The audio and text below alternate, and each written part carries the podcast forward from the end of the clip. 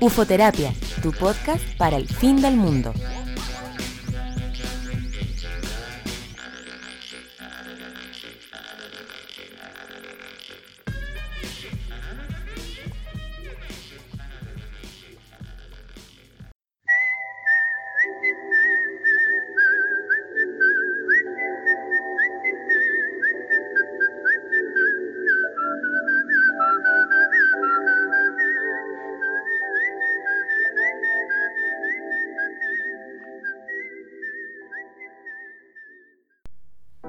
Hola, bienvenidos al capítulo número 12 de Ufoterapia, tu podcast para el fin del mundo.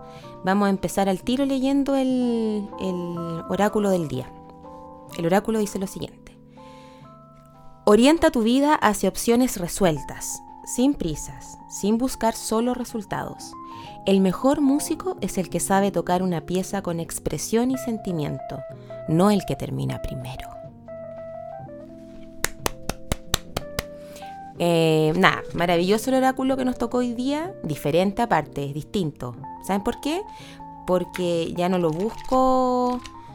Porque para que sepan, tengo un librito, un, librito pequeño que se llama Vivir sin prisas, que me lo regaló mi gran amiga Alejandra Bustos. Y este libro lo tengo hace mucho tiempo, porque yo antes vivía muy a prisa. Hoy día quizás a veces también. Pero, pero bueno, en ese tiempo era demasiado a prisa. Entonces ella me regaló este libro, entonces este es el oráculo que yo leo todos los días. La verdad no es un oráculo, yo uso la palabra porque me parece preciosa.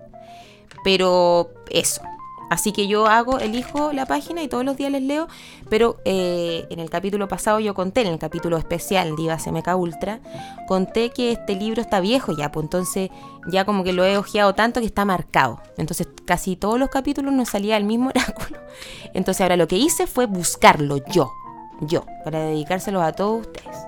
Bueno, damos inicio así al capítulo de Ufoterapia, capítulo número 12. Ya llevamos tres meses en esto, llevo tres meses grabando este lindo podcast, así que estoy contenta y el oráculo me hizo sentido por eso, porque siento que mm, llevo este proyecto sin ansiedad eh, y cuando me da ansiedad la, veo al tiro y, nada, pues la ansiedad es súper heavy para la creatividad, creo yo. Y es, un temita que yo siempre he tenido, me, me, pongo muy ansiosa con las cosas, como que quiero, quiero ser como muy inmediatista, como como eh, empezar resultado, ¿sabes? Y no, pues en, los procesos creativos y, formar proyectos eh, em, dedica mucho tiempo y, también tiempo de observar, de equivocarse. Entonces estoy aprendiendo eso. A mis 36 años estoy aprendiendo a eh, llevar a cabo mis proyectos, pero con menos ansiedad, controlando un poco la ansiedad, enfrentando la ansiedad. Eso. Bueno, después de esta pequeña reflexión, casi de autoayuda que les acabo de regalar, vamos a meternos de lleno en este capítulo número 12, que está eh, con harto material de nuevo, pero esta vez no quiero irme tanto por las ramas para que no quede tan largo, porque el capítulo eh, especial Diva MK Ultra de extra duración eh, lo terminé subiendo por Spotify, pero después para subirlo por YouTube tuve que dividirlo. ¿Cachai? Entonces quedó parte 1, parte 2. Y, mi, y obsesividad con el tema de que todo sea como un poco igual, algo me generó que fuese dividido en dos partes, no me gustó. Algo me pasa. Entonces quiero evitar subir capítulos así. Prefiero que queden redonditos, más cortitos nomás y, eso. Eh, lo que pasa es que en YouTube eh, uno puede subir em, hasta 50 MB. Y yo no cacho bien cómo será, eh, pero parece que hay que pagar para según lo que yo averigüé dentro de mi torpeza cibernáutica. Averigüé que había que pagar para subir capítulos más y me dio rabia. Me dio rabia porque siento que ya nada, nos cobran por todo, por internet sobre todo ya está acuático, tanta publicidad por todas partes. Em, está heavy la publicidad en internet, o será que yo no tengo antivirus en mi computador pero, pero no sé, me aparece mucha publicidad eh, todo el tiempo, eh, como el lado derecho, unas ventanitas insoportables que se abren y se abren. Heavy, porque yo no veo televisión abierta hace mucho rato, igual que muchas, y, y, pero igual, pues yo siento que antes de la pandemia como que igual uno se liberaba un poquito de esa publicidad tan así heavy. Pero heavy como ahora con la pandemia, como saben que estamos mucho, mucho más rato en los computadores, eh, nos meten más publicidad. YouTube, por ejemplo, está lleno de publicidad ahora. Bueno, aparte que supuestamente van a cobrar porque va a aparecer este YouTube Premium, en fin, ya, me cayeron mal. Me cayeron mal ya las personas de internet. El señor YouTube y todo eso, ya. En fin. Bueno, entonces vamos a partir este capítulo que está hecho con harto amor. Todavía no lo hago, pero el material, por último, el, el trabajo de búsqueda de material, de verdad que fue con harto amorcito. Cada vez le tengo más amorcito a este ufoterapia. Así que nada, vamos que se puede, son tres meses y agradezco mucho todo. Todo, todo, todo. Ya, vamos. Eh, empecé eh, la semana pasada, no recuerdo qué día fue, al parecer fue el día domingo, no recuerdo. Pero vi eh, la película de Las Niñas Araña. Vi la película de Las Niñas Araña. Eh, el caso policial que pasó de las noticias al cine. Llenaron páginas en la prensa y se mantuvieron por mucho tiempo en los noticiarios. Por eso, el caso de las adolescentes que trepaban edificios para robar departamentos llegó primero al teatro obra que yo vi en el, Festival de Santiago a Mil, que creo que fue el del 2010. Y cuando yo vi esta obra en el Teatro El Puente, eh, es de las pocas obras de teatro que he visto que, de verdad te marcan, así como las películas. Que hay películas que te marcan y como que hay escenas que nunca te va a olvidar, personajes que nunca te va a olvidar, frases que nunca vaya a olvidar. Ya, a mí me pasó eso con esta obra de teatro. Eh, como les dije, la fui a ver en el Festival de Santiago Mil, que según yo recuerdo fue el año 2010, en el, en el Teatro El Puente. Y me encantó la obra. Me encantó la obra. La obra estaba dirigida por Luis Barrales. Y, mm, y nada, la encontré buenísima, muy bonita. Y eso fue ese año, el 2010, imagínense. Diez años después, eh, yo ya sabía que había salido este estreno de la película de las Niñas Araña, que fue el, el año, el año 2017. Parece que se que se estrenó el 18 de mayo y, y, la encontré el otro día, pues en la página que yo siempre les hablo, que es Onda Media, que debería pagarme, porque de verdad hablo mucho de Onda Media. Pero ¿por qué me van a pagar si tampoco mi voz le llega a tanta gente todavía? ¿Viste? Entonces igual yo misma me tengo que retar porque el tiro poniéndome chora, como, ah, me tenía que eh, pagar Onda Media, ¿qué me, qué me creo? A mí me encanta esa página y nada, pues es gratis. La página. Eh, así que mm, eso, pues, y llegué al, canal, o sea, a la página Onda Media y vi la película. Y vi la película y nuevamente me volvió a, eh, no voy a mentir, me, llegó más emociones como en el teatro, pero la película me, traspasó, em, me traspasó heavy la misma sensación y ahora ya estoy más vieja, entonces por ende creo que, que me llegó más profundo. Eh, en realidad la historia de estas niñas araña o de estas niñas, porque bien una de ellas en una entrevista dice no somos arañas, somos niñas, eh, la, historia y cómo escribieron esta, este guion, que de hecho una de las personas que escribió el guion de la niña araña fue la, comediante, la Daniela Aguayo, la Titi Aguayo. ¿Titi Aguayo? Sí. Eh, desde donde está escrita es lo interesante que creo que eh, abarca el tema de, de los niños que están en el cename o, de los niños de la calle o de los niños que, caen en, esto de, robar y en fin. Eh, tratan este tema pero no lo tratan desde el, juzgar, como el de decir, ay, a los niños ladrones, como decían en, la tercera, aparecía un titular que cuando salió la película se estrenó, era, se estrena película Niñas Araña, eh, película sobre los adolescentes delincuentes como lo interesante, creo yo, de este guion y de esta película es que te, enfrenta a este tema, pero desde una arista que es mucho más profunda que eso. Como que siento que mm, a mí hace rato me está haciendo sentido como que creo que los discursos ya tienen que dejar de ser simplistas. Siento que como labor nuestra, como de seres humanos y de ciudadanos, eh, eh, tenemos que dejar, creo yo, como de de seguir cayendo un poco en el simplismo. Al simplismo me refiero como, como eso, pues como, eh, ah, ya, la niña araña el caso de los niños delincuentes, punto. ¿Cachai? eh, lo bueno que tiene este guion es que te muestra la tridimensionalidad de, estos seres humanos.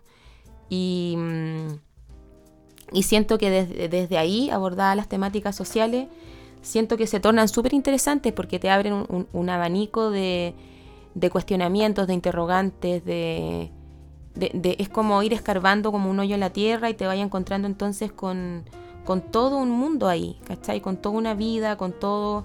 Em, con diferentes cosas, ¿cachai? Entonces, en diferentes detalles y siento que, que la película y la obra, o sea, la obra de teatro, porque de la obra de teatro nace la película, em, creo que lo interesante y lo bonito es eso, como que en el fondo te cuenta la historia de estas tres niñas. Yo se las voy a contar así a grandes rasgos, después vamos a leer más, pero así como para hacerles como la, la vista general, es la historia de, la, de las niñas araña, que ya yo creo muchos la sabemos, pero igual lo quiero decir como porque estamos hablando de esto. Pero ya, eh, la historia de las niñas araña, entonces, la historia de tres niñas que vivían en la toma de Peñalolén, en la toma modelo de Peñalolén. Y, mm, y estas tres niñas, eh, de 14 años, y 13, 14 años, eh, eran dos hermanas y una era amiga, amiga de las hermanas. Y, estas tres niñas vivían realidades súper heavy, porque como todos sabemos, y, y como pasa en todas las clases sociales, pero pero como sabemos, eh, además de la pobreza en, este, en este caso, como las personas de la toma, y de vivir en esta sensación de que los van a echar en cualquier momento, teniendo a los pacos afuera cada rato, eh, personas que de verdad no tienen dónde ir, como y están defendiendo un pedazo de tierra para que los dejen ahí construir sus casas muy precarias que ellos mismos van construyendo y en fin. Y bueno, y la historia de estas niñas era que eh, había una que vivía en una familia completamente Em, completamente quebrada, donde, donde la mamá era alcohólica, eh, obviamente tenía, era, era media promiscua, entonces obviamente, y, lo hacía sin ningún cuidado, lo, hacía en la misma casa, con, con, ella y su hermana chica ahí. Insisto, esta historia no tiene que ver con clases sociales, no es porque yo diga que ahí pasan esas cosas, esas cosas pasan en todas partes. Eh, Em, solamente que les le estoy relatando como, lo, como la, el, contexto de estos personajes. Y bueno, y desde esta penita y desde esta depresión, desde esta miseria que vivían estas niñas, eh, una de ellas eh, se le ocurre como salir entonces de la, de la toma de Peñalolén un día y como ir a pasear al barrio alto. Porque aparte eran niñas que consumían televisión y que obviamente eh, la televisión lo único que hace es bombardearte todo el rato de cosas que deberías comprarte. Y, una vez a mí alguien me dijo esto, pero es como, y si a ti te dan ganas de tener el, perfume, ¿por qué no a ella? ¿Cachai? Y yo lo encontré súper básico y súper simple. Obvio que sí, obvio que debe ser así. Por ende, nada, estas niñas van como a pasear a los barrios altos y, ahí empiezan a, mirar toda esta, a ver toda esta otra realidad. Obviamente para ellas era como un sueño, pero a la vez también que, que, rabia ver como, ver como a unas pocas horas eh, y menos de horas tenía una realidad completamente, distinta, completamente distinta a lo que era la, toma. Bueno, y desde ahí a una de ellas se le ocurre eh, entonces escalar edificios y meterse a los departamentos cuando las personas no estuvieran y, dentro de ese y cuando ellas se metían a los departamentos eh, como que vivían un ratito en el departamento.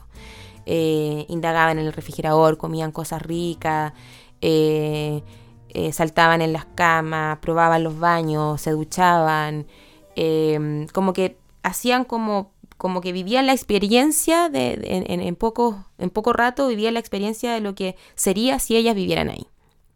Ese era como su modo operandi. Entonces dejaban todo súper usado. Eh, ese era como el rastro que dejaban. Y aparte robaban, pero robaban cosas como muy... Em, de hecho sale un Paco en, en, una entrevista porque también me metí a ver como el reportaje de la niña araña y un Paco decía eso, como, como su modo operandi era ese, no, no era que entraran y robaran el televisor, robaran la joya, robaran la plata, robaran... Eh, como sí, sacaban cosas de las casas, pero eran cosas muy características y además eh, usaban como la casa, ¿cachai? Usaban la vivienda. Entonces, y, robaban, robaban lo que, lo que les llamaba la atención, de repente perfumes, de, eh, ropa, eh, lucas también, si habían lucas, robaban las lucas, em, si les gustaba, no sé, un, un dulce o alguna cosa que hubiera en el, en el refrigerador también, se lo comían y mismos, se lo llevaban. Y ese era el modo operandi. Y entraban por la conserjería saludando, porque aparte mm, eran chicas y eran bien guapas también, entonces no se sentían bien paradas y, como dicen en el texto, como se sentían un poco como que pasaban un poco más piola, como que las otras personas que vivían en la toma con ellas, Esa era como su visión. Y, entraban e inventaban que iban al departamento del tío Luca y, subían. Entonces, eso lo hicieron durante mucho tiempo eh, en Las Condes, hasta que finalmente las encontraron y, y de ahí se las llevaron al Sename. Posteriormente de, eh, esto ellas eh, arrancan del Sename y, y bueno, esa es la historia a grandes rasgos de lo que, de lo que son las niñas araña. Y cuando, cuando vi la película, eh, véanla, véanla si pueden, la recomiendo.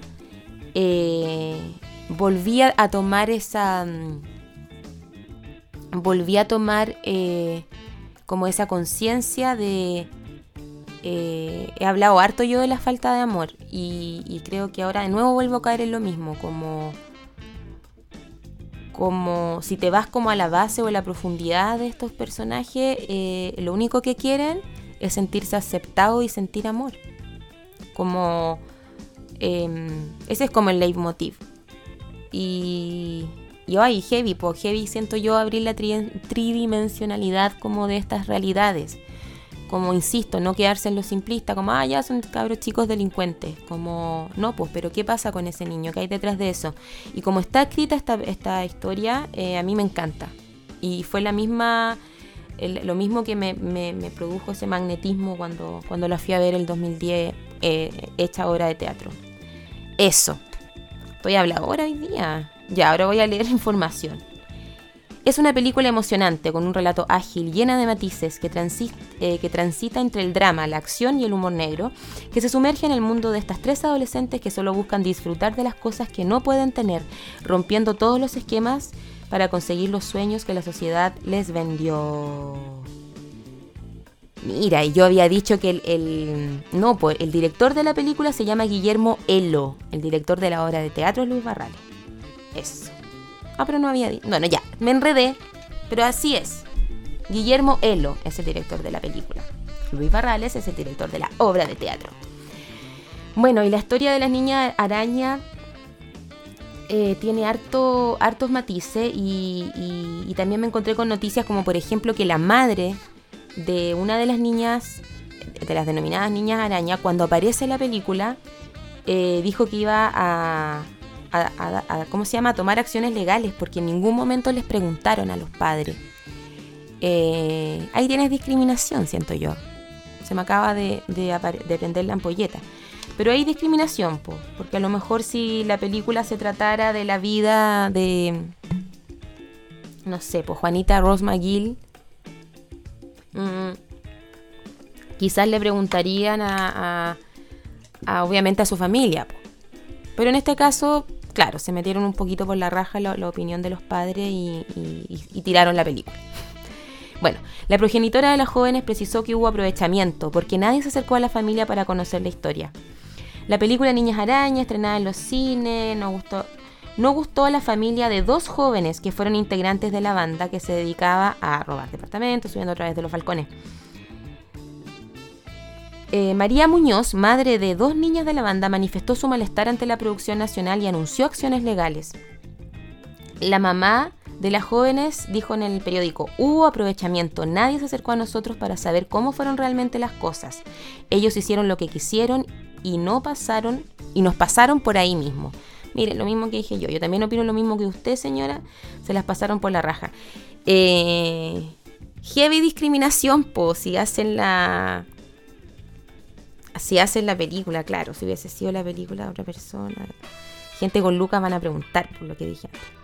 Dice, asimismo sostuvo que está bueno ya el abuso, dice. Voy a pelear hasta las últimas para que nadie nos vuelva a pasar a llevar. Y aquí viene otro tema que también es importante. ¿Por qué estaba preocupada también? Eh, ¿Por qué estaba preocupada también María Muñoz? Porque ella, que eh, era, es la madre de dos de las de las niñas que estaban acá en, esta, en este grupo de las niñas araña, estaba preocupada porque resulta que una de sus hijas, que fue una de las arañitas, eh, falleció. Falleció, entonces eh, se suicidó. Esa fue la realidad de las cosas. Esta niña se suicida. Eh, de hecho, ahora vamos a pasar a esa noticia. Carolina Medina estaba alejada de la, de la delincuencia y se dedicaba a cuidar a su hijo de 8 años.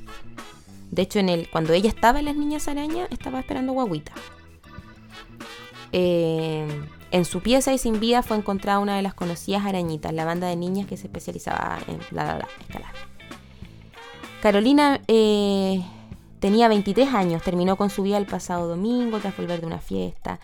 Los familiares de la mujer afirmaron que se ahorcó en su casa ubicada en Peñalolén. Agregaron que la joven estaba bien, pero que quizás tuvo una depresión silenciosa. Bueno, eso fue lo que pasó con una de, de las niñas araña. Y bueno, la mamá de Carolina. Mira, me un poco la La mamá de Carolina obviamente está enojada, punto uno, porque se hace esta película y no les preguntan nada. Y punto dos, estaba preocupada. Estaba preocupada porque porque Carolina tenía un hijo. Entonces, eh, en el fondo, ¿qué iba a pasar? Sale esta película, se vuelve a hablar del caso de la niña araña, entonces ella estaba preocupada de que su nieto finalmente iba a ver información de que su madre era delincuente. Lo cual le encuentro toda la razón igual a la señora. Entonces, por eso ella estaba, estaba preocupada de este tema de, de este tema también de la película. Y ella dice, le dijimos que su mamá se fue de viaje al niño, al hijo de Carolina.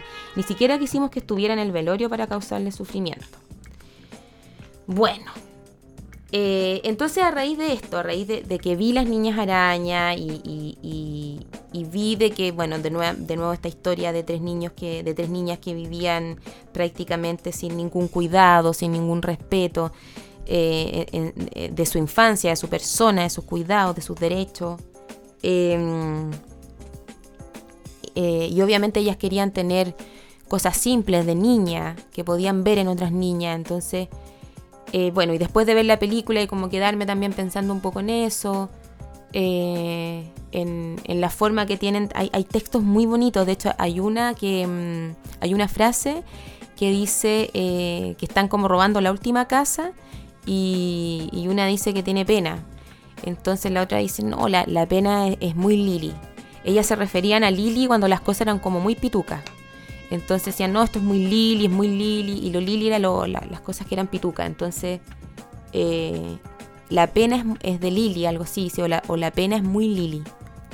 Esa frase la encontré preciosa porque, porque grafica algo eh, que es real, que en el fondo las personas eh, cuando tienen menos recursos, menos menos también em, más problemas, más, más, maltrato y cosas como más traumáticas al día a día, ¿cachai? Por el, vivir sin hogar, el pensar que los van a echar a cada rato. Obviamente les hace tener menos tiempo para estar conectados con sus emociones y obviamente ellos, esa frase lo dice, es como la pena es Lili, la, pena del weón que tiene tiempo, en cierta forma, para, para ellos, graficarlo así. Y, y eso, lo encontré una frase una frase muy, muy bella y muy que, grafica harto del pensamiento y de la realidad de, de muchos niños que están en abandono y que están viviendo situaciones así. La pena es Lili. Entonces, eh, eso, eh, y a través de esto de las niñas arañas, de haber, haber, sabido lo que pasó después con una de ellas, que, que se quitó la vida, eh, al tiro pensé, dije, claro, eh, arrastrar experiencias traumáticas o eh, arrastrar eh, dolores, arrastrar pena, arrastrar carencias y no sanarlas y no enfrentarlas, obvio que te llevan como a un camino, a un camino oscuro, a un camino donde quizá encontráis que no hay salida. Entonces ahí empecé como a, indagar un poco en eso. Esta semana también me, pasó que, mm, que que todo lo que leí o, todo lo que, lo que vi me llevaba un poco a, mi infancia también, eh, como esa etapa, como, como una cosa media regresiva también. Y, y también pues conecté con mi infancia, con el haber sido una niña vulnerada durante tantos años. Eh, y, ahí empecé como a conectar este, este bordado para este capítulo. Y así fue como llegué después a, a, buscar eh, datos y cosas acerca del Sename. Eh, y fue heavy porque, porque, claro, empecé a leer como más detalles de, de las situaciones, como de las nada de situaciones que leí que están en internet, pero hay un expediente enorme de cosas que están expuestas para que las sepamos, pero, pero el infierno del Sename, tal y cual dice el, como el título de uno de los reportajes que encontré, es real, o sea, es el infierno del Sename, de Real. Eh, la cantidad de niños que mueren y, sus familiares no tienen idea por qué. Eh, ponen en un libro como las causales y siempre son causales que también tienen que ver un poco como con descuidos.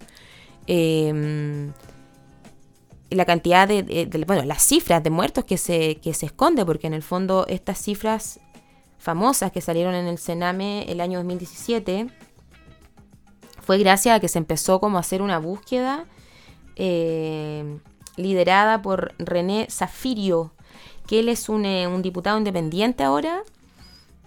Em, y él empezó con esta pelea como, como de buscar el eh, qué estaba pasando en el Sename. Y ahí salen estas cifras de muertos, que son 185 muertos que hubo entre un lapsus de tiempo corto, donde uno dice, wow, 185 niños que murieron y 185 padres que no tienen no, no 185, pero ponle de esos 80 padres que no tienen idea, ni pico idea de por qué se murió su hijo.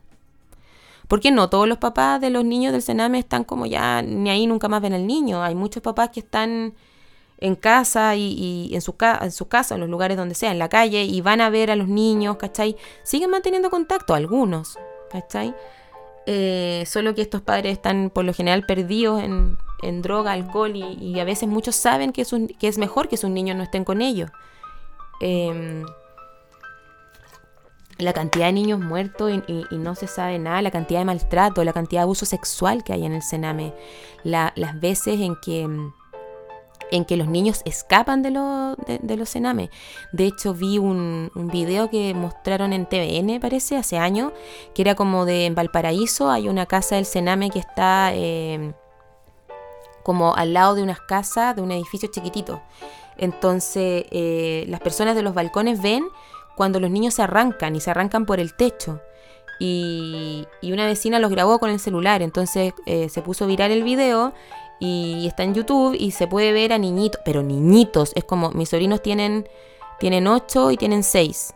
Em, era, es como ver a mi sobrino enano o, o para ti visualiza un niño de 8 o 6 años eh, arrancando por los techos, así como, y dándose la manito, como casi como un plan, un plan, salir de esa mierda de, hogar donde, donde más que acogerlos y más que cuidarlos y más que contenerlos, eh, muchas veces hay maltrato, hay abuso sexual, hay em, eh, vulneración por todos los lados.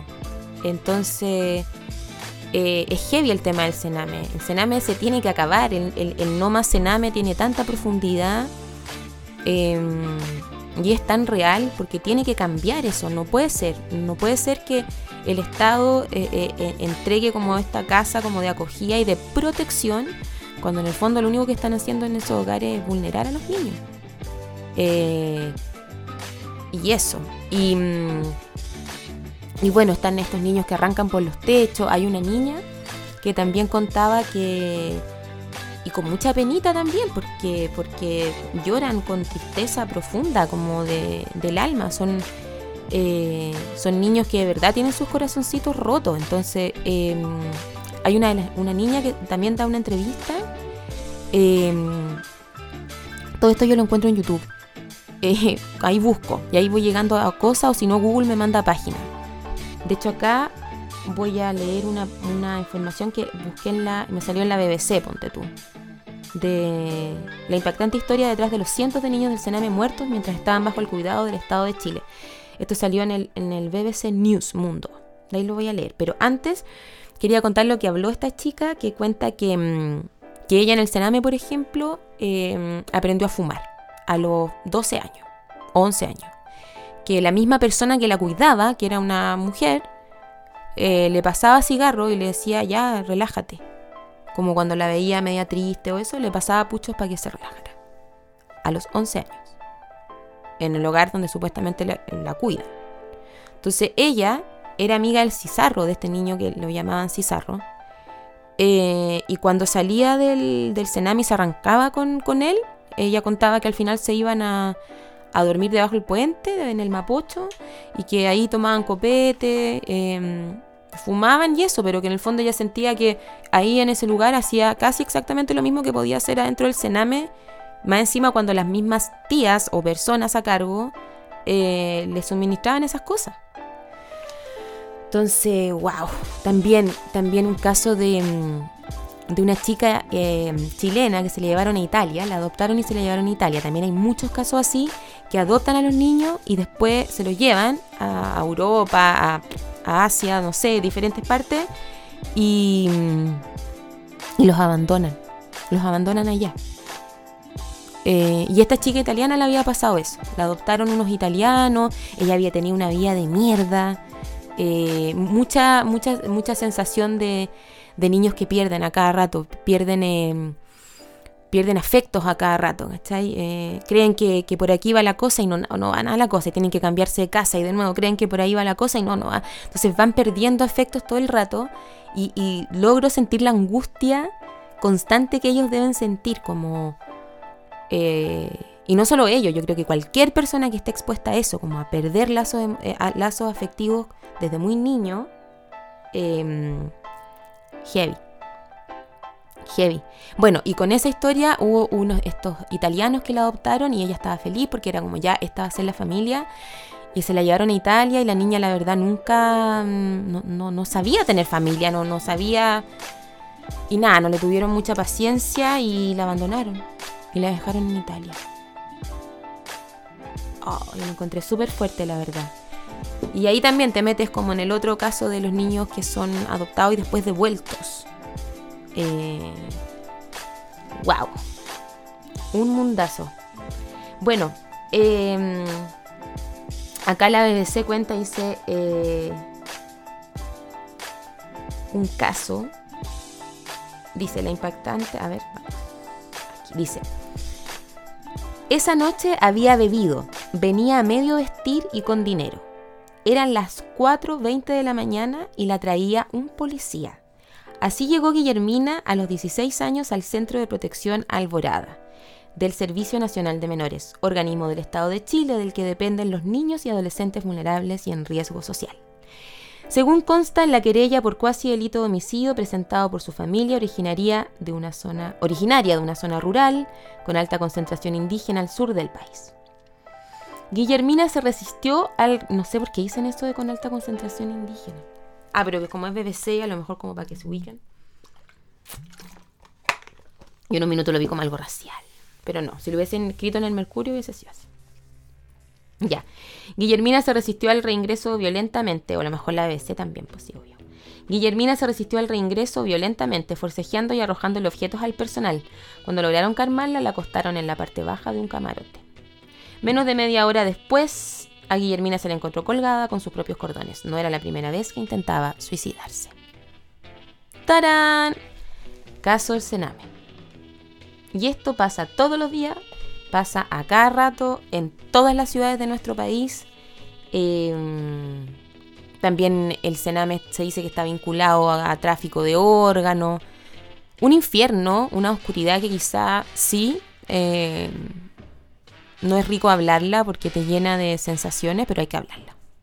Siento que, ya no nos podemos quedar en el discurso, como nada, pues. Terrible me parece y estoy muy de acuerdo con que ya basta con el Sename y basta con todas las instituciones abusivas y también nosotros mismos, y insisto, no es solo el Sename. Voy a, voy a generalizar de nuevo la idea pero es como, ya paremos el hueveo, respetemos a nuestros niños, respetemos a nuestros ancianos también. Em, a mí antes me cargaban los ancianos, como que no, algo me pasaba con los ancianos. Yo creo que tiene que haber sido parte de mi historia también a lo mejor, eh, que por eso tenía esta reticencia, pero no sé. Y claro, ahora entiendo que también mucho de ese no aceptar como al otro o, no ver eh, la fragilidad de un niño o la sabiduría de un anciano tiene que ver también con, con no amor, po, como, como si no te cri a mí no me, ay, no sé cómo explicarlo, si no te criaron, como en mi experiencia, como muy desde el amor, eh, no sabís cómo en el fondo mirar con amor a un otro, ¿cachai? Por ende te importa un pico un niño y te importa un pico un anciano y te metís por la raja eh, la fragilidad o la sabiduría o la experiencia de vida, en fin.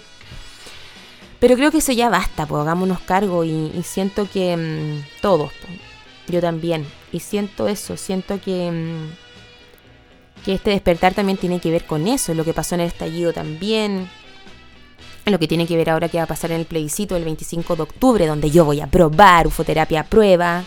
Espero que tú también.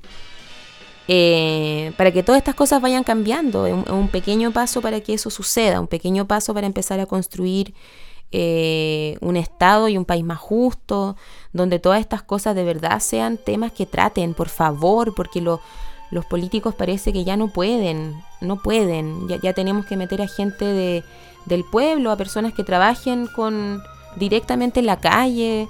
Eh, de hecho, hay una fundación que se llama Abrazarte en Instagram. Eh, Abrazarte, Fundación Abrazarte, de abrazo. Eh, yo me, la empecé a seguir y les escribí. Y les escribí para ofrecerme de voluntaria. Y desde que me respondieron y me dijeron que necesitaban voluntarios. Así que si usted siente un llamado para empezar a hacer voluntariado y empezar a ayudar de la manera que se pueda eh, a, levantarnos todos juntos y a ir también construyendo como una nueva forma de hacer sociedad, ya, ya no excluyendo, em, creo que es una buena oportunidad. Como empezar, mira, por mi parte yo lo, lo, vi así nomás, pues como que lo más cercano que vi fue, ah, ya voy a escribir a esta fundación, aparte que lo encontré precioso porque la, la, la, mujer que la creó, eh, de hecho voy a buscar al tiro el nombre para no decir la mujer que la creó, eh, habla de, que en el fondo los niños son los niños de la calle son sus niños, pues entonces ella va al centro de Santiago o, donde eh, se arman unas, eh, formalidades que se denominan caletas. Por ejemplo, está la caleta Los Héroes. Y ahí viven muchos niños que arrancaron del Sename y que tienen en, una, en un sitio eriazo, tienen puesto unos colchoncitos y tienen hecha su casa, ¿cachai? Y y ahí tienen como su comunidad. Y, también hay otras más en el centro de Santiago y obviamente yo creo que en otras comunas, pero, pero en el centro de Santiago eh, yo vi sobre esas nomás, los las que están a pasos de la moneda, imagínate. Y, mm, y ella llega a, ver a, estos chicos y, los cabros la quieren N. Y ella también, pues se nota que lo hace con cariño, lo hace con amor y, y lo más delicioso es ver que, que desde ese lenguaje como que también podía entrar dentro de ello y ahí voy de nuevo, como vuelves a romper como el quedarte en lo simple, como el quedarte en lo, en lo de afuera nomás, en la cáscara. Como que ahí rompes a este niño que quizá eh, mucha gente dice, así como yo también lo dije en algún momento de mi vida, y, y es así, también hay que asumir que uno va cambiando, pero, mm, pero ya no es el joven delincuente, ese, ese joven busca amor, busca un abrazo, busca un, busca un, busca que lo vean. De hecho, ellos hablan que mm, lo que más les duele de vivir en la calle es cuando la gente no los mira. Como que la gente se hace lo huevo nada más. Entonces ellos están ahí y nadie los mira. Eh, bueno. Ay, voy a buscar cuál es el nombre de esta preciosa mujer que hizo la fundación Abrazar. Eh, ah, nosotros, a ver, eh, director, director, equipo. Esa. María Pía Salas Mora se llama. Directora, fundadora y coordinadora Artes y Espiritualidad. Bueno, ella. Ella fue la que creó entonces la fundación Abrazarte. Y tú puedes escribirles a comunicación gmail.com bueno, eh, viste, me fui por la rama, por ahí me fui a la fundación, que escribí, que me respondieron. Oiga, tro, yo creo que me, yo me imagino como tomando el tecito acá. Estoy ahora fumándome, o sea, fuma, sí, me fumé una cosita, ya está. Pero aparte me estoy tomando un poquito. Ya, bueno, me fui por las ramas. me fui por las ramelias.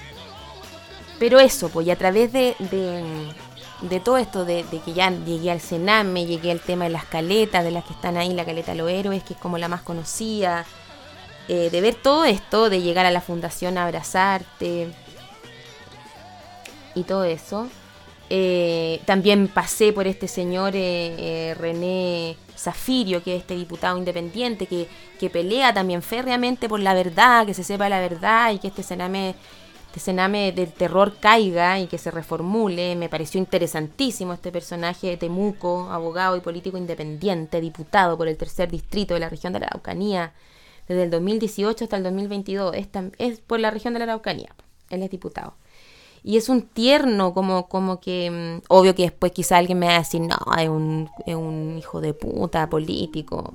Ya, obvio que además que tiene alguna yaya fea, pero pero así ya, por el tema del Sename encuentro que el gallo es la raja. René Zafirio Espinosa.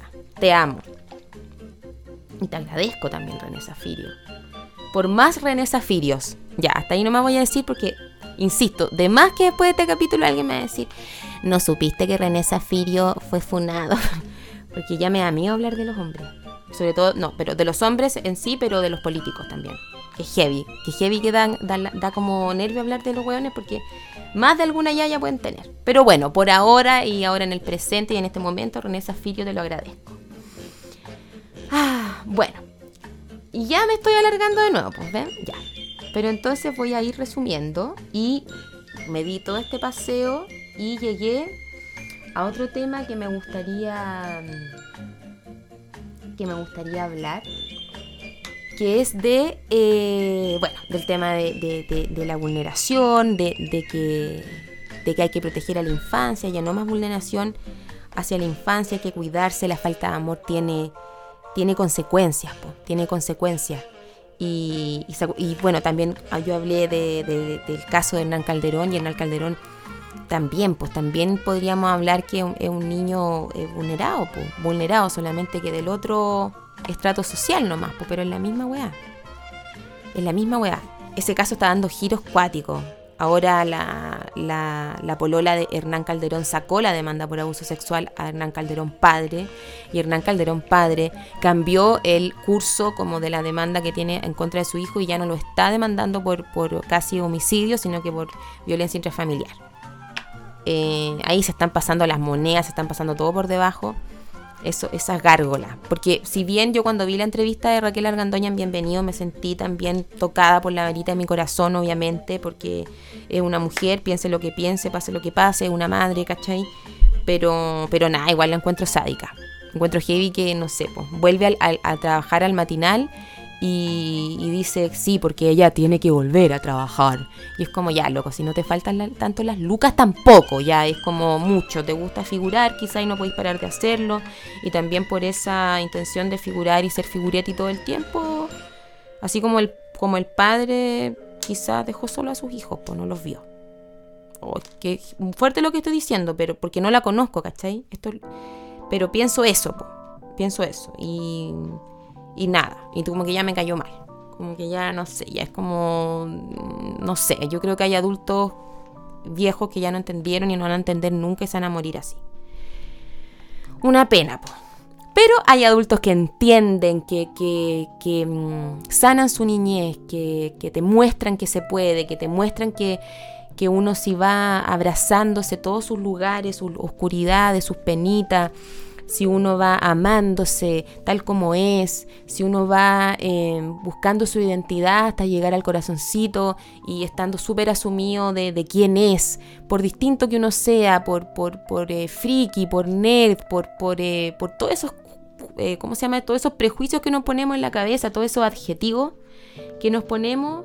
No importa la libertad, el ser independiente y el amar, amar, amar, amar, amar hay seres humanos que nos muestran ese camino como Vinca Jackson. Con ella voy a cerrar. Vinca Jackson, chiquillos, es una psicóloga, una escritora. Y ella se ha hecho especialista en prevención de abuso, ah, de abuso sexual infantil. Ella vive en Estados Unidos, pero es chilena y viene de vez en cuando a hacer charlas. Y Vinca Jackson es una mujer que vivió la experiencia de eh, vulneración de abuso sexual infantil, así que se, se hace la sigla. Y mm, ella escribió un libro contando y relatando su historia que se llama Agua fresca en los espejos. Lo recomiendo al 100%. Agua fresca en los em, espejos de Vinca Jackson. Ella relata toda su historia y es una historia cruda, es una historia que de verdad hay parajes del libro, porque yo lo leí, me lo regaló mi gran amiga Claudia. Em, yo digo los nombres porque a veces pueden escuchar el, capítulo, entonces van a decir, oh, va a ser un cariñito. Y y bueno, y este libro es acerca de su experiencia, es un libro, como decía, crudo en muchas oportunidades. Hay parajes del libro que uh, se te llega como a retorcer la guatita, pero después se pasa porque también hay, también un aire de, esperanza y de resiliencia y de fuerza y de muchas cosas preciosas que de verdad te hacen leer una, aventura. Es una aventura leer ese libro, es eh, una experiencia tal cual, en bruto, pero, pero encuentro que mm, que así hay que serlo, hay que hablar a, hay que hablar a, ¿cómo se llama? Eh, iba a decir a poto pelado, pero lo encontré muy falta de respeto. No quise decirlo, no quise decir a poto pelado. Hay que hablar de estos temas así, pues, en, bruto. Ya siento yo que tampoco voy a ponerme tan como tanto miedo, como tan piti piti, como por no querer eh, decir las palabras tal como cuales, tal tal como son. Em, hay cosas oscuras y yo creo que ya es momento de que empecemos a quizá meter un poquito más la manito en el barro. Y bueno, nada, les recomiendo este libro maravilloso que se llama entonces Agua Fresca en los Espejos de Vinca Jackson, de esta de verdad gran mujer con una experiencia de vida heavy. Pero ahí tú la ves preciosa y tiene su, su niñita, está casada con un psicólogo que también vivió la misma experiencia de vida que ella. Eh, escribe este libro, viene a dar charlas, es seca. Y una vez hizo una obra de teatro, que fue la obra de teatro que se basó un poquito en, mi historia de vida y de abuso, y se llama Caracal, eh, con un, grupo precioso también de personas, eh, mujeres todas. Y me acuerdo cuando se hizo el afiche, yo le escribí a Vinca Jackson y todo, y me acuerdo que ella me, habló y me dijo que el afiche me dio un comentario. Me respondió, y tú imagines, una galla que tiene charlas, pero hasta por debajo de las axilas me responde. Se da el tiempo y me responde. La encontré mm, preciosa. Me, sentí muy agradecida. Y, mm, y ella me, dio, me dijo, oye, te voy a dar un consejo, me dijo, pero este eh, afiche se ve demasiado oscuro. Era un afiche precioso que salía un cuervo afuera y me decía que era medio oscuro, entonces obviamente la gente se sigue alejando, pues si ve oscuridad, la gente que no quiere hablar de estos temas como que más más se cierra. Entonces me dijo que no, porque la tenía que hacer como una, una de repente, un afiche como más, más feliz en cierta forma, entonces así la gente se acerca más. Como, pero después adentro no le cuenta la verdad. Como un engaño. Para que de alguna vez por todas empecemos a hablar de estos temas. Ya. Me despido. Eh, espero que, me haya quedado lindo este capítulo porque de verdad tenía muchas ganas de, hacerlo y de, y de hablar. Entonces así cerramos el capítulo número 12 de Ufoterapia, ya a tres meses de este proyecto maravilloso de tu podcast para el fin del mundo. El capítulo va a estar entonces en YouTube, en mi canal Pepa Hernández y también lo tengo en Spotify. Eh, mi Instagram es arroba Pepa Hernández eh, y eso, po. Eh, espero les haya gustado este capítulo con mucho amor y la tarea de aquí al próximo jueves, que ya vamos a estar cerca del 18, es evaluar de qué manera podemos quedarnos en nuestras casas encerrados sin hacer nada para el 18. Porque hay que cuidarse. ¿Saben para qué? Para el 18 de octubre, que ese es el real 18. ¡Ja! ¡Pruebo! Así me despido. Chao.